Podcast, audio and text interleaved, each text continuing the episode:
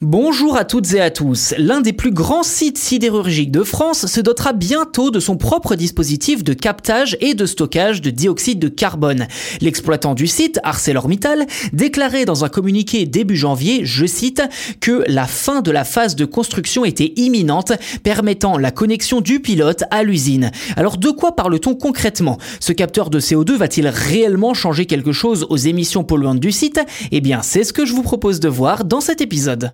Concrètement, le dispositif baptisé DMX se compose d'une série de modules de captage et de stockage du CO2 dont une partie est empilée telle une tour de 22 mètres de haut. Ces modules s'appuient sur la technologie dite de solvant démixant. Alors ArcelorMittal ne rentre pas dans le détail, mais cela permettrait tout de même de consommer 35% d'énergie en moins par rapport au capteur de CO2 standard. Les premiers tests visant à évaluer l'efficacité de ce dispositif devraient avoir lieu entre mars et mai prochain.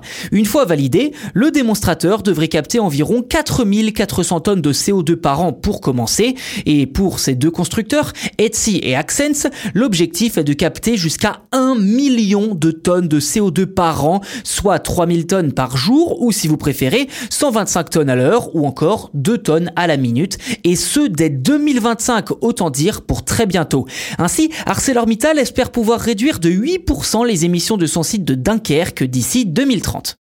Pour l'historique, l'installation du démonstrateur DMX s'inscrit dans le cadre du projet 3D pour DMX Demonstration in Dunkirk en anglais, en partie financé d'ailleurs par le programme Horizon 2020 de l'Union européenne. Je cite ArcelorMittal, ce pilote industriel vise à valider des solutions techniques reproductibles de captage et de stockage de CO2. Fin de citation.